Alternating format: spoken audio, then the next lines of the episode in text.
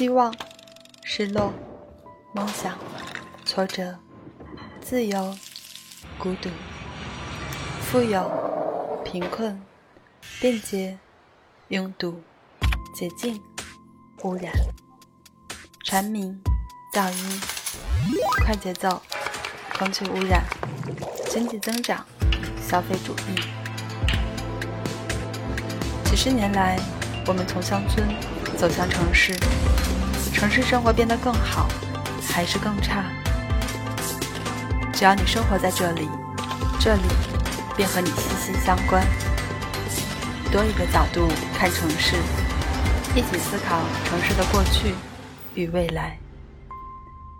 欢迎收听一览众山小，和你一起关注城市可持续发展。Hello，各位听众，大家好，欢迎收听不只是市民。作为公众号一览众山小可持续城市与交通的播客节目，我们与大家分享城市可持续发展的前沿资讯与话题，聊一聊城市，聊一聊城市里生活的你和我。我是今天的主持人思琪。碳中和俨然已成为当下全球产学研界的热门话题了，大家或多或少从各个媒介处。都对碳中和有略知一二的熟悉感，在公众讨论场中，碳中和出圈的概念一时也演化出了不少分线讨论。除了从工业升级及技术开发为导向的新能源时代，以碳交易、碳币为首的碳金融市场讨论热度已不遑多让。本期就让我们来一起聊一聊碳中和现在走在一条怎样的面对各产业的出圈大路上。今天我们邀请到两位嘉宾，分别从微观及宏观的角度来分享他们眼中及他们生活中的碳中和。他们分别是城市规划咨询行业的苏珊及浙江大学城市规划专业的学生李宇坤。欢迎二位，二位可以介绍一下自己的背景和近况。苏珊先来吧。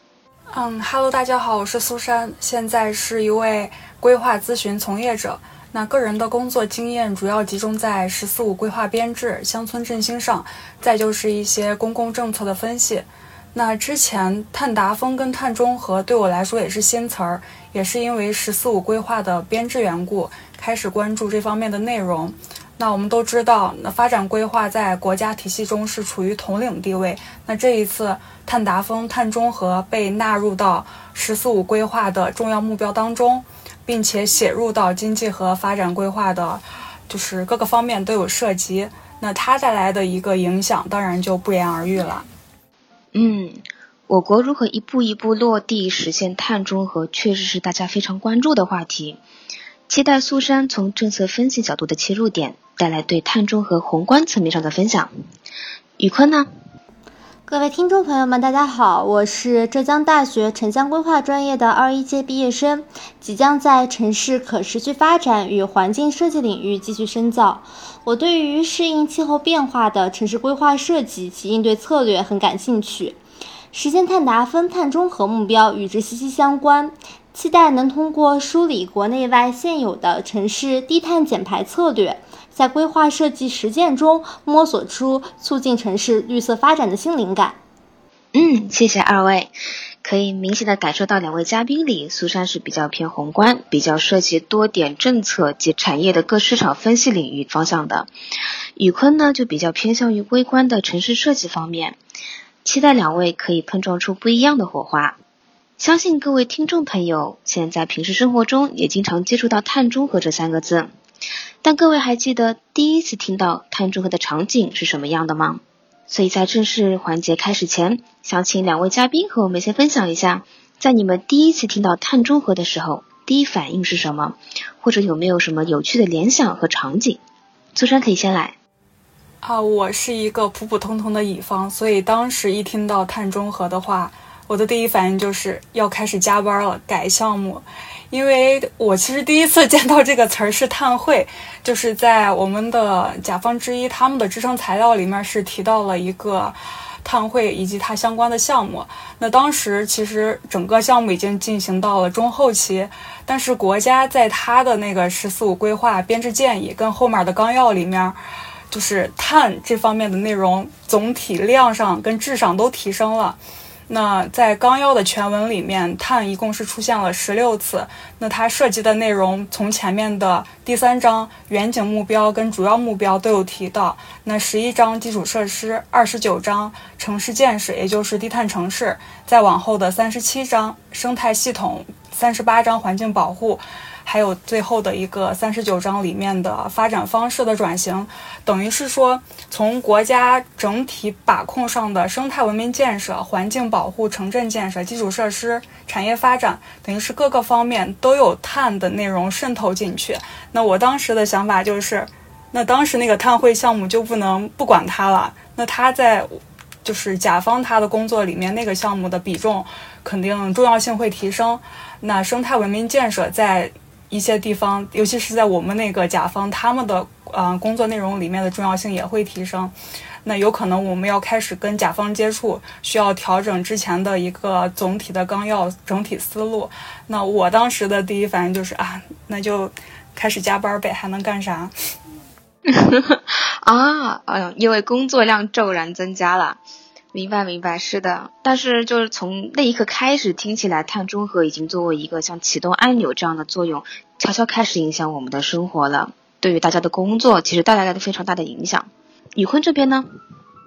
嗯，我这边第一次听到碳中和这个新名词，也是非常有趣的一个情境下，就是我的毕设老师突然 Q 到了这样一个新的东西。然后，因为我的毕设中有一个关键词是城市绿色基础设施。它作为碳汇的一个重要载体，我和老师就希望可以看看能不能通过构建绿色基础设施的评估体系，来与碳汇碳排现状进行对话，尝试就是从不同规模、空间分布及父辈特征的绿地出发，来制定不同的减碳策略。不过最后是因为毕设时间有限，我们没有开展具体的研究。然而这次学习的机会使我对碳中和这个目标与城市规划领域的关系形成了初步的认识。大家都知道，城市是造成气候变化的主要因素，也是碳中和的主阵地。城市减碳不止于建筑，还涉及城市空间布局、组团结构、支柱平衡等等，进而影响到人类的衣食住行等各种方面。城市的绿色低碳转型意味着城市建设运营模式的转变，需要通过城市设计发挥引导和约束作用，推动城市及地区的绿色规划，倡导绿色生活，营造公平和谐的社会环境，提供便捷高效的公共服务。此外，还需要构建嗯碳排放的动态数据库，来进行碳氧平衡的监督与预测，助力提出更优化的规划策略。通过在城市的规划、建设、运营全阶段采取主动的措施，才能早日实现城市碳达峰和碳中和的目标。谢谢两位的初步分享，碳中和正在为我们的工作、生活、学习及各个领域树立了一个新的方向和目标。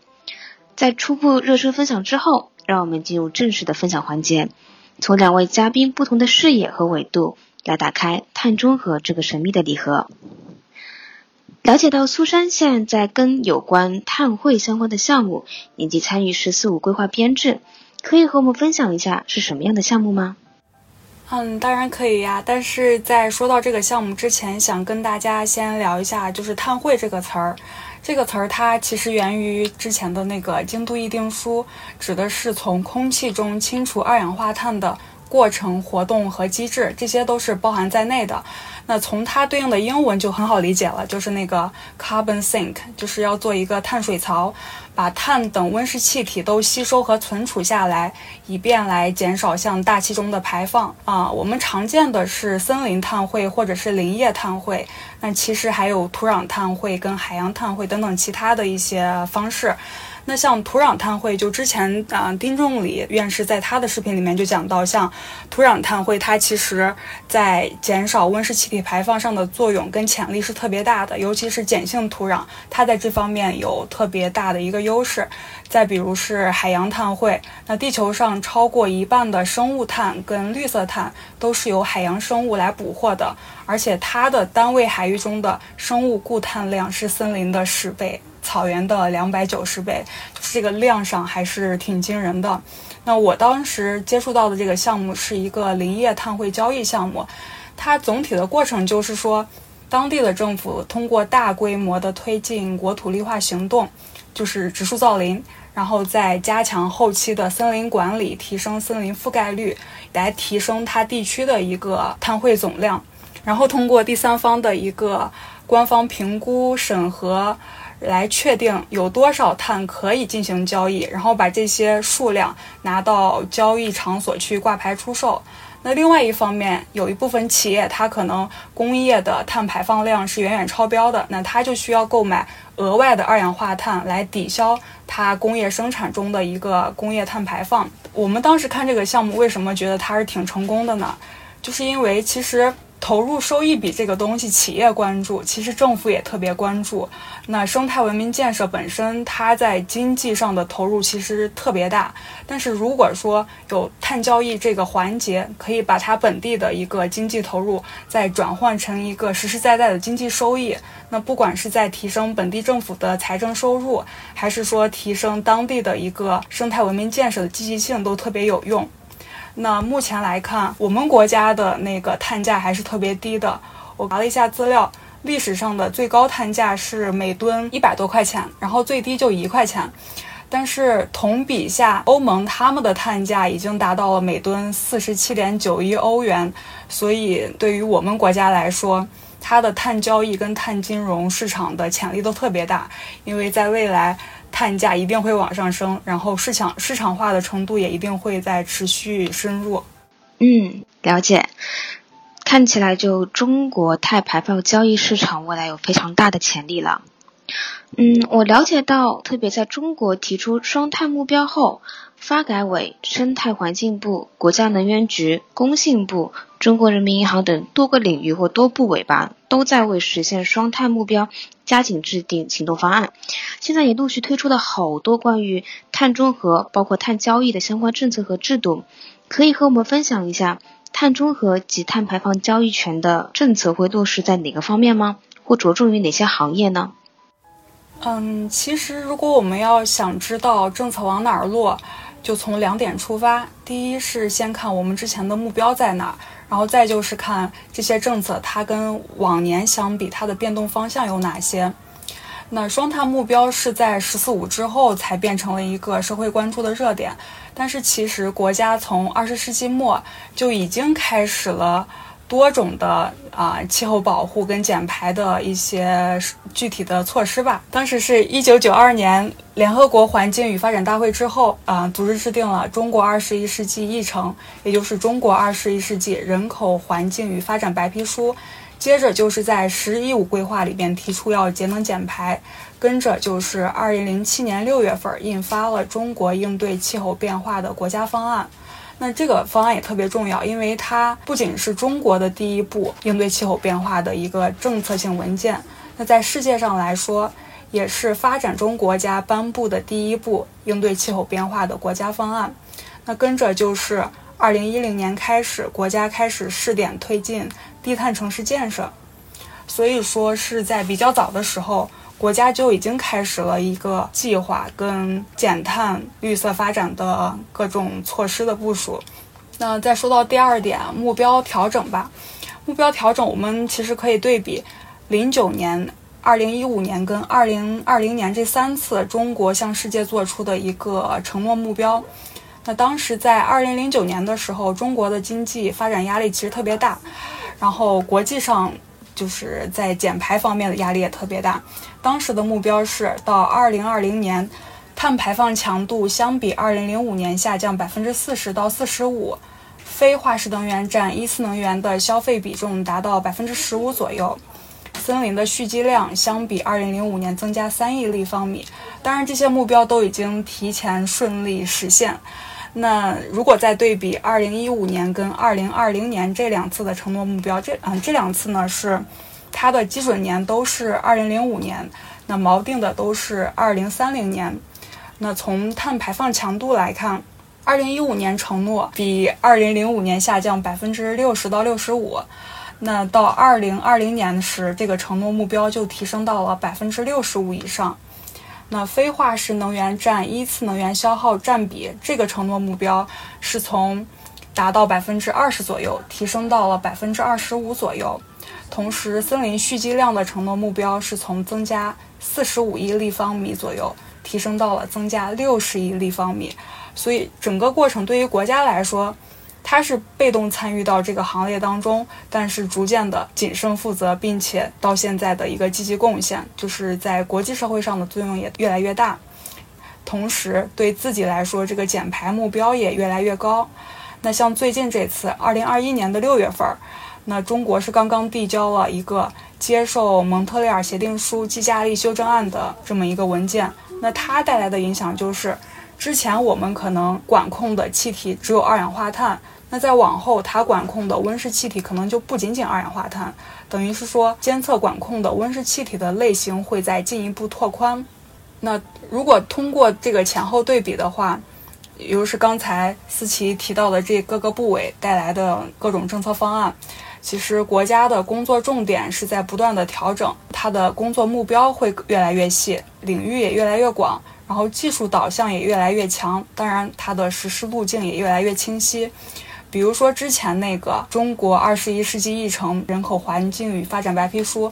当时就是我们刚刚说到的，它的外交压力特别大，所以当时对于中国这个发展中国家来说，在完成它的减排目标的同时，保证自己的经济发展是第一要务。所以当时的政策导向是调整经济结构，然后发展低碳能源和可再生能源。第三就是植树造林，就是除此之外。就是一些软性目标了，等于硬性目标只有三条。但是像今年国家发改委它做出的统领性安排，内容就包括像调整能源结构、产业经济转型，然后能源的利用效率提升、低碳技术的研发推广，以及低碳发展体制机制的完善和增加生态碳汇。等于说，这个时候的工作目标已经变成了。推动经济的绿色转型和可持续发展，所以说总体上目标会越来越细。那再往后会有一些其他更细的分享。明白。所以从政策对比来看，我国现在全方位的提高未达到碳中和目标的相关领域的数据法语难度增加了，但是也体现了我国的决心。而且多元化的刺激政策可以带领起各行业对于碳中和的关注。那苏珊，现在各部门及各行业其实都在纷纷落实政策。那从政策落地的方向来看，不同的行业，例如能源、建筑等行业，他们会具体做些什么，以减少碳源或增加碳汇呢？啊，就像思琪所说，因为现在新发的政策文件实在太多了，就很容易让人眼花缭乱。但是如果我们能从碳中和它本身的含义入手，整个思路就能清楚很多。因为碳中和它本质是一个功过相抵的过程。那引用一下丁仲礼院士他对碳中和的一个概念描述：人为的碳排放量被人为的努力和自然过程有效吸收，那就是实现了一个净零排放。所以具体的政策，我们也可以从如何减少碳源和如何增加碳汇这两部分来入手。那刚刚我们提到了。就是国家发改委，他提出了六个方面。其实这六个方面，前三部分就是在聊如何减少碳源，后三部分就是在聊如何增加碳汇。那从碳源减少出发的话，那第一个肯定就是中国的能源，因为中国的能源结构是以高碳为主的化石能源。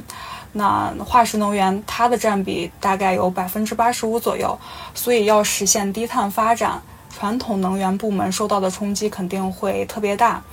那像从二零二一年能源工作指导意见跟他们近期开展的会议来看，工作的核心主要包括通过构建清洁低碳的能源供应体系，控制能源的需求总量，提升能源利用效率和管理水平，来逐步实现。能源的增长和碳排放实现两者的脱钩，那主要工作就是像风电、水电和光伏发电等可再生能源。这些再生能源它的发展导向就有了像大规模、高比例、高质量和市场化这四个方面。大规模就是说，因为从文件来看，到“十四五”末期的时候，可再生能源它的发电机占中国电力总装机的比例将会超过百分之五十。高比例指的就是说，可再生能源它就会变成一个电力的一个供给主要能源，在全社会用电量增量中的占比会达到三分之二左右。在第三个就是高质量，高质量它指的就是能源的消纳跟储存能力这方面技术的提升跟完善。那再就是市场化，市场化等于是说，从二零二一年开始，像风电、光伏这些产业，它会逐渐进入到一个比较平稳的发展阶段，财政在这方面的支持会越来越少，也是希望这部分产业能够逐渐实现市场化。那这就是能源的一部分内容。那再就是像工业、建筑跟交通领域，他们也都是高碳排放行业。那工业部出台的政策核心是绿色制造，那落地点包括像粗钢的减产、新能源汽车产业、光伏产业的技术创新，以及会提倡在工业过程中通过一个技术改进或者是产品结构的改进来减少碳排放。那住建部提到的就是绿色建筑落地在像建筑标识的统一上，或者发展现成的绿色建筑跟建筑节能上。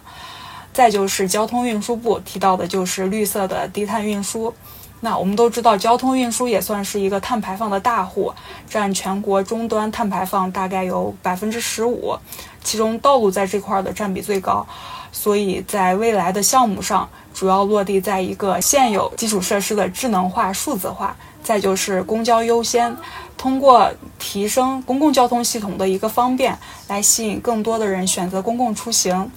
同时会在城镇化建设上增加社区跟城市圈的建设，来以实现人们在近距离内满足自己的生产生活需求，减少不必要的交通出行。这就是咱们说到的一个减少碳源的部分。那像碳汇呢？如果要说到碳汇的话，其实最直接相关的就是一个碳捕集技术跟碳交易。那碳捕集等于是现在比较呃先进的一个技术方法，就是 CCUS，就是包括了碳的一个收集、利用跟储存三方面。那这个技术跟之前的 CCS 相比的话，它等于是着力在二氧化碳的一个资源化跟产业化上。等于说，原来的技术可能只是说怎么样把二氧化碳封存起来，现在研究的是如何把封存的二氧化碳利用起来。比如说，现在有一个是塑料的降解跟去油，就是这个技术的主要应用场景。那再就是像碳交易，我对碳交易的理解其实是从。我相对比较熟悉的概念来入手，比如说生态文明建设，因为像双碳目标也是生态文明建设的一个重要组成部分。那像今年四月发布的这个建立健全生态产品价值实现机制意见里面就有提到跟碳相关的，比如说合法合规开展森林覆盖率或者是资源权益的指标交易，就是一个比较重要的相关领域吧。因为现在我们知道，碳市场在中国来说虽然已经开始试点，但是还是一个比较新的东西，所以在往后来看，国家的政策还是主要倾向在如何让碳交易市场变得更合规合法。嗯，了解。看起来各大行业都在各显神通的奔赴在碳中和的道路上呢。为了实现碳中和的目标，很多企业其实已经开始考虑产业转型，并思考新的发展方向了。其实关于这一方面，苏珊这边会不会有一些什么具体内容可以和我们分享一下呢？嗯，其实，在减碳的产业转型上，刚开始大家还都有点云里雾里的。我相信很多企业或者是政府也都不知道该如何下手。但是像前一阵儿刚刚也，应该是七月份。七月初刚刚印发了“十四五”的循环经济发展规划，它等于给我们的发展方向或者是产业选择提供了一个很好的支撑。那这个文件它的核心就是要全面提高资源利用效率，关键点着力在资源循环型产业体系和废旧物资的一个循环利用上。然后我还结合了一下之前五月份出台的一个污染治理和节能减碳的中央预算投资的一个管控方向文件。这两个文件如果对比起来的话，其实方向已经特别清楚了。那主要就包括节能减排、资源高效利用以及环境污染治理这三个方面。嗯，节能减碳这方面呢，国家主要支持的产业在电力、钢铁、有色、建材、石化、煤炭、焦化、纺织等这一系列，等于是原来的高碳排放行业。再就是一个园区的绿色化改建，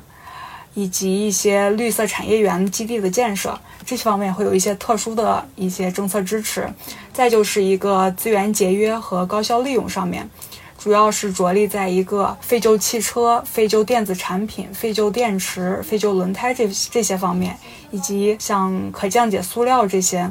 再就是一个环境污染治理方面，相信以后像减排跟环境污染相关的第三方治理跟第三方行业这方面会有一个呃新的发展。不过，刚刚听到有这么多行业现在正在进行努力的改造，但就具体政策或项目落实的时候，或者是你在之前参与编制的过程当中，他们会遇到一些什么样的具体的困难呢？我还是从碳汇项目本身来入手吧，因为碳汇它核心之一就是要知道到底有多少碳能够被交易，所以碳汇核算它本身的这个技术。算是难点之一，因为不管是从计量、评价还是监测来说，我们国家在这方面，一个是技术，一个是人才，都还相对比较匮乏。再就是第三方的评估的能力，还是一个可以说是弱项吧。因为整体来说，我们国家在这方面还是处在一个起步阶段。那其次就是，并不是所有的森林碳汇都可以被用来交易，这个也是项目在推进过程中需要面临的一个问题，也是甲方需要关注的一个问题。不是说你所在地区的一个森林面积大，然后这些就全部被用去拿做交易。因为这块需要区分一下那个森林碳汇跟林业碳汇这两者之间的一个差异。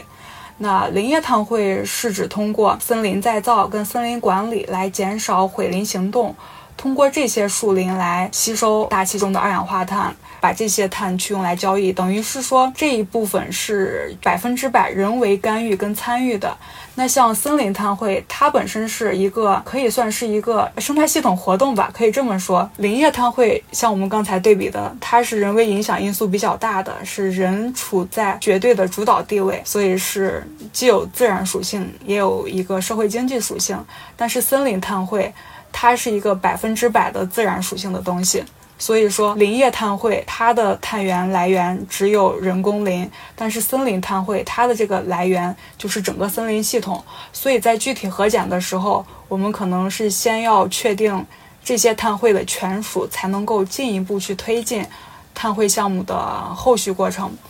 那再一个就是交易成本上，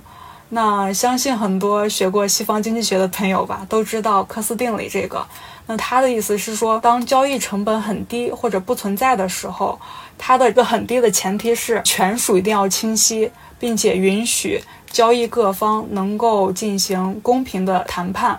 并且可以随时根据最新的信息来修改自己参与方式，或者说是一个像摊位之间的，就是比如说摊位项目中，你可能要去竞拍，那这个价格是可以随时根据最新的一个信息来进行修改的。在这样的一个前提下，才能够实现一个比较低的一个交易成本。那只有在交易成本比较低的时候，人们的参与性质才会提高，那整个经济体它才能得到一个更大的收益。所以也是刚才我们前面聊到的，那碳汇在往后发展的话，它核准的一个标准化跟交易的规范化，将是大家可以比较集中关注的地方吧。就之后如果标准化进行的顺利的话，其实我们。就对于呃碳汇核算来说，或者是交易成本的控制来说，都会有一个很好的质量把控。对的，谢谢苏珊的分享。听到分享中有多少政策其实正在努力以推动建设低碳社区以及建立绿色建筑的方向，辅助达到碳中和的效果。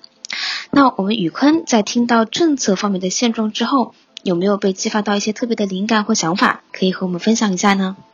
嗯，是的，作为规划专业的一份子，确实在低碳社区的方面不断感受到了政策的力度。二零一五年，国家发改委印发了《低碳社区试点建设指南》，在指南中主要涉及低碳社区定义与建设原则、组织建设主体与建设模式，以及城市和农村不同类型低碳社区试点的选取标准和建设要求。低碳社区建设的保障措施这四部分的内容。在指南中，将低碳社区定义为通过构建气候友好的自然环境、房屋建筑、基础设施、生活方式和管理模式，降低能源资源消耗，实现低碳排放的城乡社区建设。结合考虑城乡社区开发建设的成熟度、生活方式特点和低碳建设重点内容等因素。将低碳社区划分了三类，包括城市新建的社区、城市既有社区以及农村社区。此外呢，在指南中还提到了低碳社区的技术体系，涵盖了社区低碳规划、建设、运营管理的全过程，共包含了十个方面，并且在指南中强调可以适当的增加有地域特色的指标。下面来具体讲一下技术体系，包括了控制碳排放下降率不低于百分之十，控制不同用地类型比率，提高公共服务设施用地比率，绿色建筑的达标率。交通系统中主要涉及到路网密度的要求、道路循环材料的利用率和绿色出行方式的站点数量，比如说自行车租赁点的数量。能源系统中主要涉及可再生能源的覆盖率，水资源利用中主要强调了污水处理率、雨水收集利用能力和社区的雨污分流情况。生态环境建设中主要涉及绿地率和本地植物比例两项指标。固体废弃物处理中强调对不同类型垃圾的收集率和处理转化率。其中，我个人觉得比较有意思的有两个指标。第一个指标大类是运营管理类指标，在运营管理类指标中，主要涉及了碳排放信息管理系统、专业机构和企业参与的协同管理效果，以及碳排放统计调查制度等。我觉得其中比较有意思的点体现在，它有强调出未来在低碳社区的建设中需要多方协同管理，在这个层面的话，就会存在新的行业商机，比如说它鼓励引入可再生资源回收。及固体呃废弃物处理、水资源利用和园林绿化等专业公司参与到低碳社区的建设中，那么这些相关的专业公司就会存在一些商机点。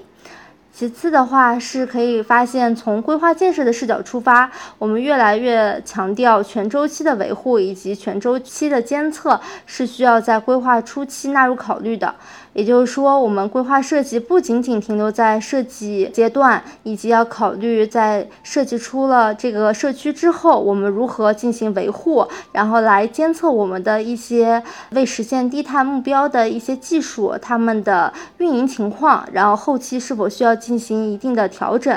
然后这个我觉得是在规划者初期规划阶段可以多多思考的一些内容。然后第二个我觉得比较有趣的点是低碳生活的这个指标，在低碳生活的指标中，它主要强调了社区公共食堂与配餐服务中心、旧物交换及回收利用设施两类配套服务设施的建设。这个在之前十五分钟社区生活圈的规划中是并没有强调的。其次的话，它也强调了要构建社区生活信息智能化服务平台，推广低碳设施使用制度，普及节电器具，以及布置宣传展示低碳文化的设施。我觉得宣传展示低碳文化的设施这个点还是蛮有意思的。就是也展现出了我们在规划中要进行一个好的理念的普及，比如说有一些低碳的 logo，或是说介绍这个理念如何呃运行的一些展示板，然后这样可以让居民更好的了解到他们能够在低碳社区建设中做到什么。然后我觉得理念普及是非常重要的一个点。也就是刚才宇坤他提到的这几个指标，我还挺感兴趣的，因为我相信现在可能很多从业者他手上都有像城市体检、海绵城市或者韧性城市这一类的项目，那具体的指标其实之前都不是太明晰。但是我听刚刚宇坤有提到像雨污分流这一类的指标，能不能再多分享一点？嗯，好的。嗯，确实，像韧性城市、低碳城市等一系列比较新的城市发展目标理念，它存在着评估标准缺失的现状。我们在规划设计中尝试实践这些理念，但无法衡量实践的有效性。比如说，绿地是非常好的雨水净化载体，但出于经济效益以及维护成本等因素，不一定在社区中规划越多的绿地就是最佳的设计方案。绿地的规模可以参考社区绿地净水能力需求相关的标准来确定，可以帮助我们提出符合理念的阈值范围，帮助规划决策。比如说，在这个低碳社区试点建设指南中有提出，社区实现雨污分流区域占比为不小于百分之九十，污水社区化分类处理率要不低于百分之十。这些定量化的数据有助于评估设计方案的合理性。听到刚刚两位的一些沟通跟分享，切实的了解到，原来制度跟指标的建立对于专业技术领域是非常重要的，等于说是个像是个铺路砖一样，让专业人士不会迷茫在路上，以及标准的建立其实有助于建立行业的质量及施行标准。就对于未来的一些质量把控来说是非常非常重要的。那呃，宇坤这边可以和我们分享一下，就低碳社区的角度，会从哪些维度助力碳中和的实现呢？嗯，好的，嗯，主要从交通、绿化、建筑、水资源、能源五个维度来入手。在嗯交通方面的话，主要是倡导建立方便快捷的多层次公共交通系统，限制小汽车的使用，并推广节能环保、美观的生态汽车，以及推广慢行交通系统。我觉得就是慢行交通系统来衔接有趣的空间是一个不错的设计点，就是可以把大家通常会使用频率比较高的，或是呃有偏好的一些社区空间，通过慢行步道来衔接起来，会使整个社区的空间体验感更好。然后第二个的话是在绿化方面，主要强调社区内部生态结构与城市生态网络的衔接。以及提高社区的整体的绿化量。此外的话，是要建立固碳多元化的植物群类，尽量使物种的光合速率最大值不在同一时间产生，使整个群落在一年中的嗯固碳释氧量达到最大值。我觉得这里面有一个比较好的点是说，要强调社区的一个生态系统和城市生态系统的衔接。因为我们社区不能独自美丽嘛，还是要和整个城市的绿化系统有所呼应，然后能够更好的形成一个综合的好的体系、完善的体系。第三部分是绿色建筑的维度，是需要根据当地实际的一个气候情况，然后来合理的布置建筑的朝向，要充分的利用自然的环境，然后来营造好的采光和通风效果。此外的话，是要注重建筑的一个隔热保温层的设置，同时也可以采用绿色屋顶和墙面绿化等绿体绿化的形式来调节整个建筑的微气候。第四个方面的话是水资源的利用，它比较强调的是优化用水结构，合理配置水资源，进行分质供水，提高水资源的回收利用，建立水体循环系统。加强水生态系统的修复和重建，加强地表的水源涵养，建设良好的水生态环境。这一点我觉得也是蛮重要的吧，因为现在也存在很多城市就是洪涝灾害。那我我们社区作为城市的一个最小的单元，那它可以通过一些合理的用水结构调整，然后来疏解城市的一个洪涝压力。最后一部分的话是能源利用，是有提到优先发展可再生能源，形成与常规能源相互衔接、相互补充的能源利用模式。比如说，加强太阳能、风能、电能、地热能以及综合能源的利用。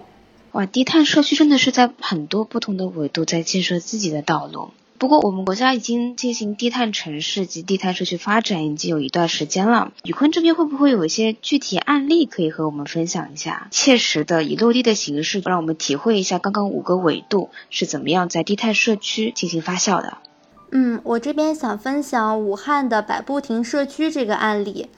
嗯，武汉百步亭社区它的总占地面积是七平方公里，其中适用经济房占普通商品房的百分之三十，是荣获首届中国人居环境范例奖的唯一社区。它在三个方面的建设是比较有特色的，首先是绿色交通，社区它推行了一个绿色交通的计划。它也是有做非常有特色的慢行系统，是通过社区的慢行系统衔接了社区内的篮球场、网球场、乒乓球馆和轮滑溜冰场等公共配套的服务设施，可以使居民能够充分享受全民健身的低碳生活。我觉得这个还蛮巧妙的，因为它有特意的把这样一个慢行系统和运动健身的设施结合在一起。本来我们低碳生活就强调要大家能够多多进行户外运动，这样就巧妙的结合在一起，感觉很有意思。其次的话是水资源的利用，这个社区它是通过连通了社区西侧的城市水系，将自己的社区和城市耦合在一起，来进行雨水收集，然后进行生态水循环利用以及净化。然后它也是将雨水收集和人工湿地系统结合在了一起。雨水收集系统可以为人工湿地补水，然后人工湿地又为雨水净化提供了帮助，并且可以将净化后收集到的雨水来进行二次利用，比如说进行绿化，然后道路的浇洒，然后水井的补充和场地冲洗。我觉得这个也是和我之前讲到的一个蛮像的，就是它有自己把社区的一个水系的净化收集，然后和城市的水系统衔接，这一点就是做的比较好。最后一点的话是它有一个因地制宜的空间布局。它也是顺应了武汉市的一个主导风向，以及武汉市的建筑的最佳朝向，然后来合理的布局建筑，然后留出了五条通风廊道。这样的因地制宜的方式，可以保证社区自身的一个自然通风和日照充足。然而，它的建设的话，也存在一些不足之处。就是通过在网络上搜集关于这个百步亭社区低碳建设的问卷调查，可以发现它的结果显示，社区内的中老年人，尤其是老年人，他对于低碳社区理念的理解比较少，然后以及他们不是很清楚社区在如何进展低碳社区的建设，然后这个社区自身的网站以及社区内的标识也没有介绍低碳的知识。这样使得想要参与到低碳建设中的居民，他缺乏渠道来了解如何参与其中，使公众参与度大打折扣。听起来每个地方都根据自己的情况去建设不一样的低碳社区，因地制宜真的非常重要。而公众参与度可能也是我国之后未来的需要努力的一个方向了。那中国的低碳社区建设和理念的传播，其实也在逐渐的扩散当中。听说国外也有许多在零碳社区方面有丰富经验的国家，例如在零三年第一次提出低碳经济的概念的英国，可算是起源国家之一了。宇坤这边有没有一些相关案例，让我们看看在国外他们是怎么走在碳中和这条路上的，或者是有些什么点我们可以借鉴的呀？嗯，好的，我想分享的是伦敦的贝丁顿社区，它的占地面积是一点六五公顷。包括了八十二套公寓和两千五百平方米的办公和商住面积。社区是通过巧妙的设计并使用可循环利用的建筑材料、太阳能装置、雨水收集设施等措施，成为了英国第一个，也是世界上第一个零碳排的社区。它有以下几个方面做的比较好。第一个方面，它有一个永续建筑的这样一个概念。就是在社区的建造过程中，它就地取材，使用了大量的回收的建材，不仅降低了成本，然后也为节约能源做出了贡献。因为它建筑中有百分之九十五的结构所需要用的钢材是由周边的已经拆毁的建筑场地回收来的。然后以及许多的木料和玻璃都是由附近的工地上获得的。同时，它高密度的建筑布局可以用来减少建筑物的散热，办公和住宅建筑的混合可以缓解交通的能耗。社区内也布置了很多多功能的公共空间，比如说运动场、菜场、洗浴、娱乐中心等，使居民生活可以最大限度的在社区内得以解决，减少了出行的能耗。这些设计不仅是可以减少使用的能源消耗以及建筑建造中的能源消耗，也防止了建筑垃圾的产生。第二点的话是它的绿色能源，也是这个社区设计的重点。设计者他是希望这个社区所有的能量都来自于再生能源，而不是矿物燃料。其中有一个比较可爱的点，我觉得就是它是用社区内的树木修剪下来的枝叶进行发电，同时供热。在能耗方面的话，将降低建筑能耗和充分利用太阳能和生物能结合，形成一种零采暖的住宅模式。最后一个是在低碳交通方面，贝丁顿社区也是希望能够实现减少小汽车交通的目标，在社区内就提供了就业的场所，实现住商两用。通过就地的就业和就地的消费来减少交通的消耗，同时提供配套的服务设施，有效减少了居民的出行需求。社区也建设有良好的公共交通网络，这样可以方便大家来推行步行的一些好的政策，以及为了使步行友好，它也做了很多小的设计，比如说在人行道上有布置好非常良好的照明设施，以及四处都设置有婴儿车、轮椅通行的特殊通道，还为电动车设计了免费的充电站。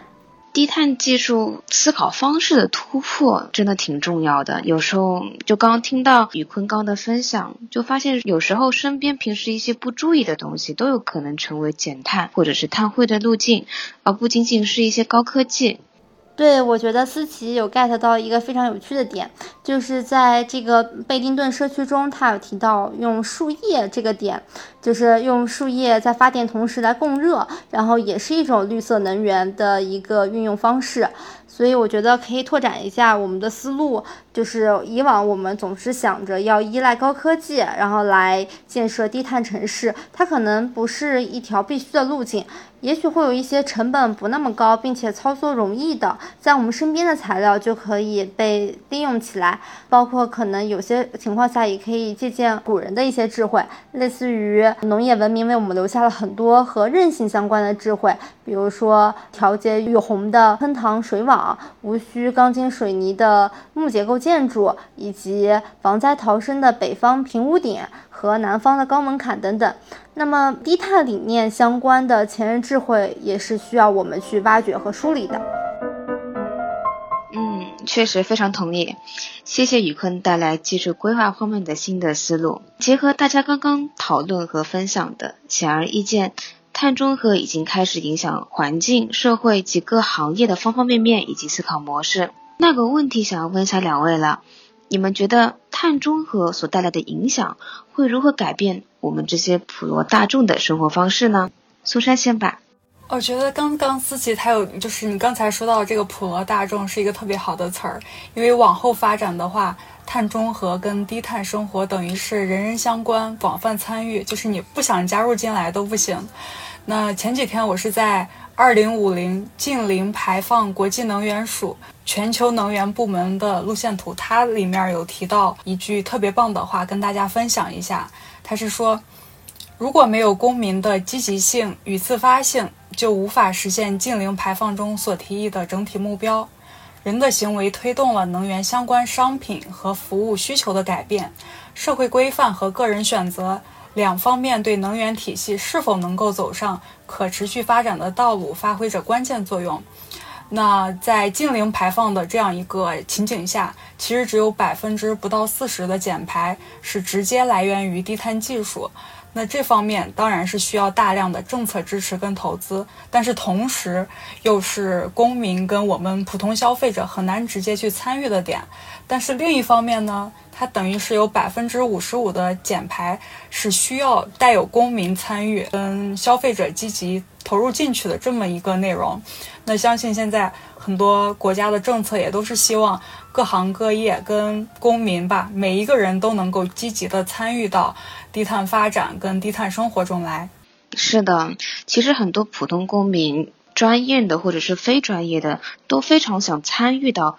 碳中和社区的建议当中来。我相信很多听众朋友们也是。那苏珊可以和我们分享一下，就是对于我们普罗大众来说，可以通过什么样的渠道或者是方式参与到这个建设的大家庭中来吗？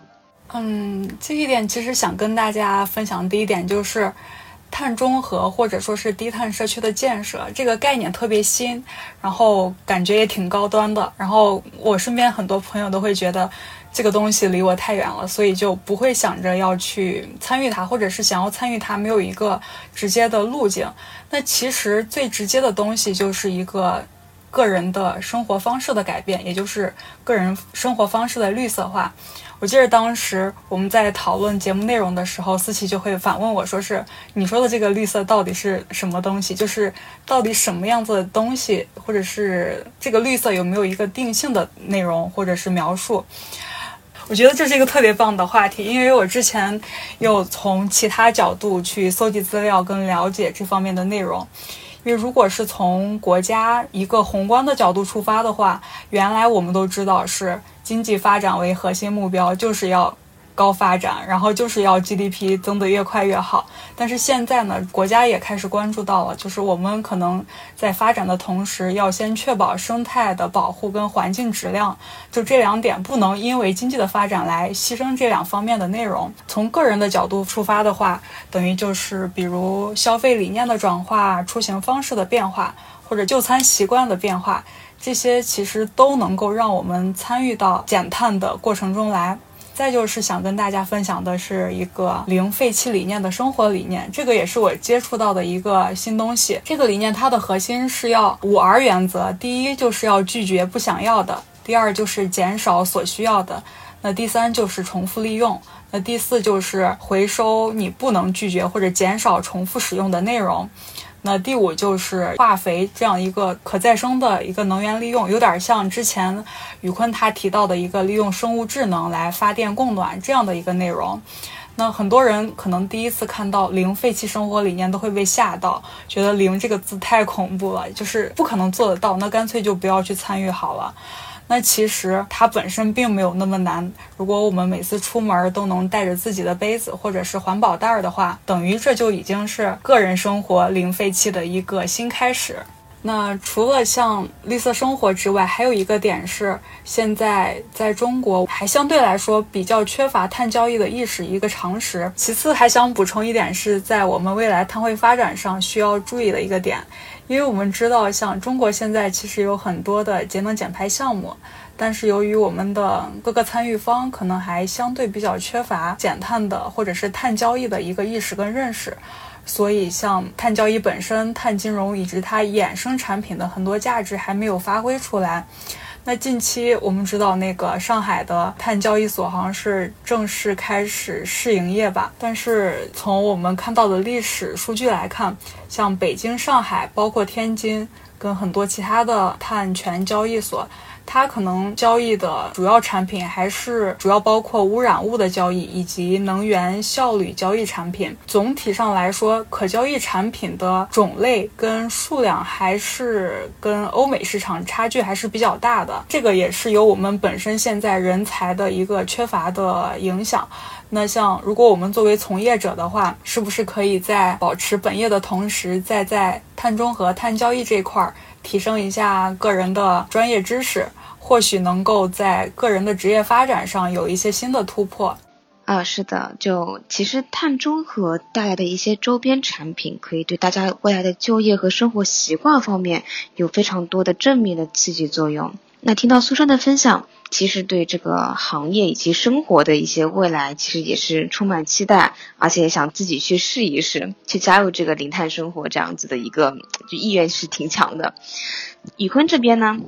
我觉得苏珊之前提到的这个绿色生活的概念是一个非常棒的概念。然后我也联想到，就是规划者能够对于绿色生活做些什么，因为我一直认为规划它其实是有一个引导和引领作用的。然后我觉得规划者可以在规划设计中能够把倡导绿色生活的这种理念，然后融入进去，可以趣味性的来引导绿色生活。比如说，在传统的健身器材的装置，它可以与花园的雨水系统进行互动，使用者可以通过踩单车，然后锻炼身体的方式，然后就将水从地下抽到水池中，形成喷泉景观，然后以及一些水的可持续利用的一些效果。然后我这边想分享的是从低碳社区出发，有三个分享点。然后第一点的话，是一个是社区用能，就是要倡导节能的电器的使用，以及倡导居民来亲近自然，多做一些户外运动，多参与到户外运动中去。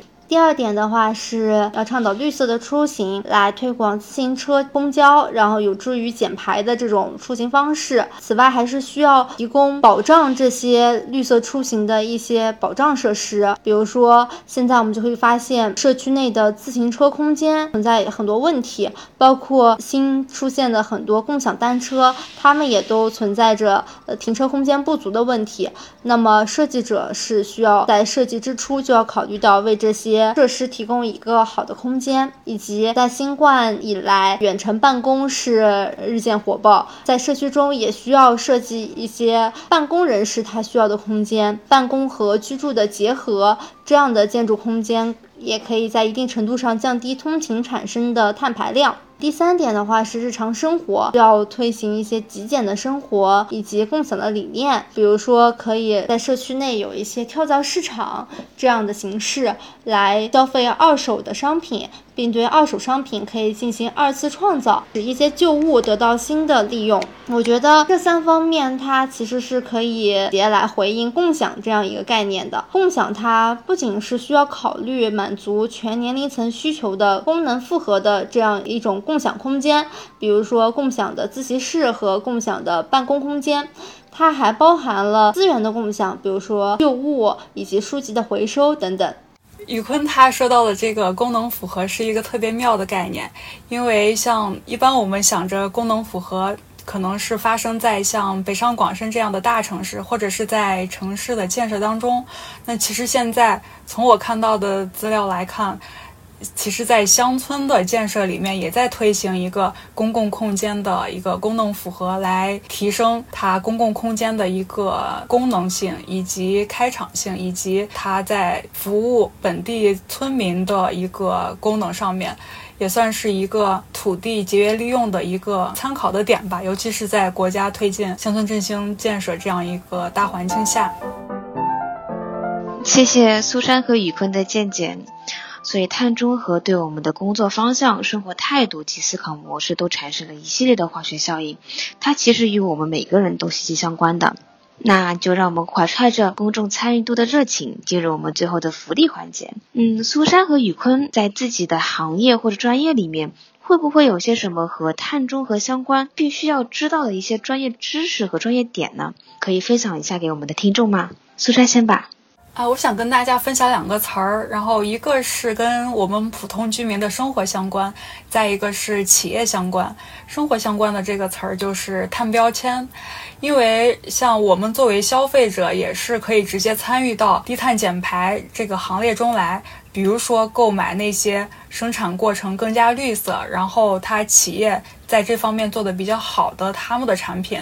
但是对于我们来说比较难的是，我们不知道哪些产品是通过低碳的方式生产出来的。那像碳标签，它本身就是会对这一类产品有一个类似于像农产品的那种什么无机呀，就是有一个这样的认证。那这一类产品会有一个低碳生产的认证。那我们在购买的时候就可以来积极的购买这一类的产品，来参与到低碳减排的过程当中，同时也是在帮助这些企业能够更好的发展。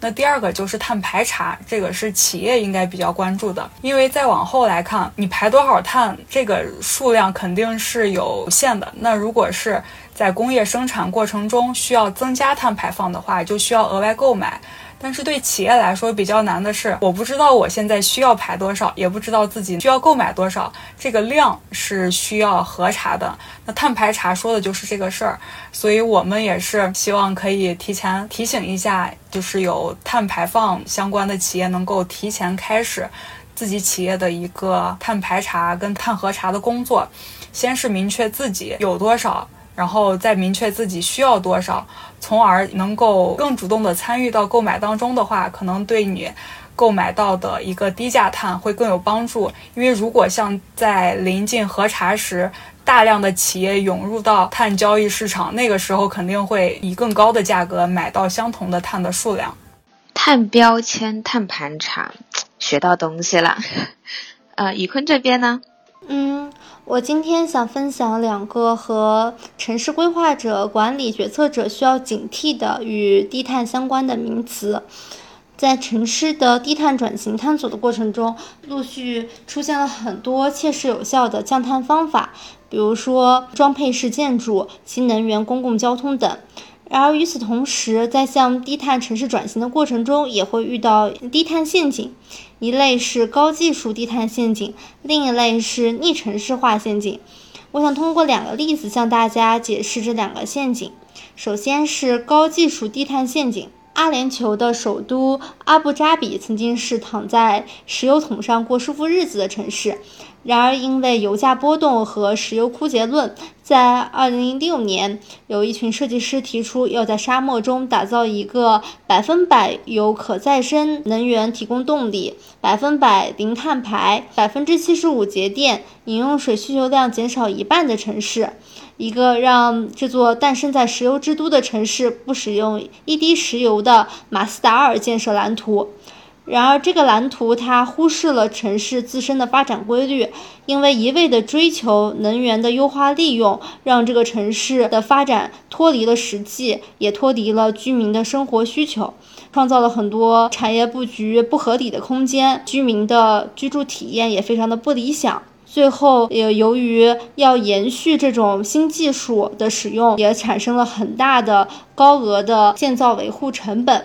后面政府也是放弃了这个计划，因为资金无法支撑这个计划的长期可持续的运行。其次是逆城市化陷阱，想要举一个我们国家的例子，辽宁省的黄柏峪村，它是一个典型的代表。据了解，它的总体规划是引入了从摇篮到摇篮这样一个可持续发展的理念，即向大自然学习，所有东西皆为养分，皆可回归自然，让物质得以不断循环。在这样的指导思想下，这个村子的总体规划特色包含三方面：一是优化土地资源利用，也就是集约土地利用，集约村庄的一个生产生活用地；第二个是农村社区中新建住宅要采用当地可获得的可再生的建筑材料，使新的居民住宅具有环保节能的良好性能；第三点是生产原料和能源要形成可持续循环。然而，这个新村的建设与当地的建筑文化以及当地的居住的习俗是脱节的。他忽视了本地化的低碳材料和传统，最终也遭到了当地居民的不理解和不支持。他们不明白为什么我们不好好搞发展，然后现在非要搞低碳建设。此外的话，有一个比较有趣的点，就是他引进了一个威猛砖头，其实是不适合他当地的寒冷的气候条件的。只不过说这一个砖头它是有利于低碳建设的一个材料。然而，他们当地使用以后发现，因为它不抗冻，导致建筑表面的砖块在使用一定时间以后就会散掉。然后它的抗压强度也会大大降低，导致当地大部分的房屋因为硬性受损而变成了危房。基于这两个陷阱，我们可以发现，城市它因为自身的资源禀赋的差异，可能会陷入不同类型的低碳陷阱。然而，不论是高技术还是逆城市化，究其原因，都在于忽略了城市的发展逻辑和发展哲学。城市中任何一个单一目的的设计和规划，还是需要充分的尊重城市自身的发展规律，尊重城市的自然生态、历史文化和社会生态，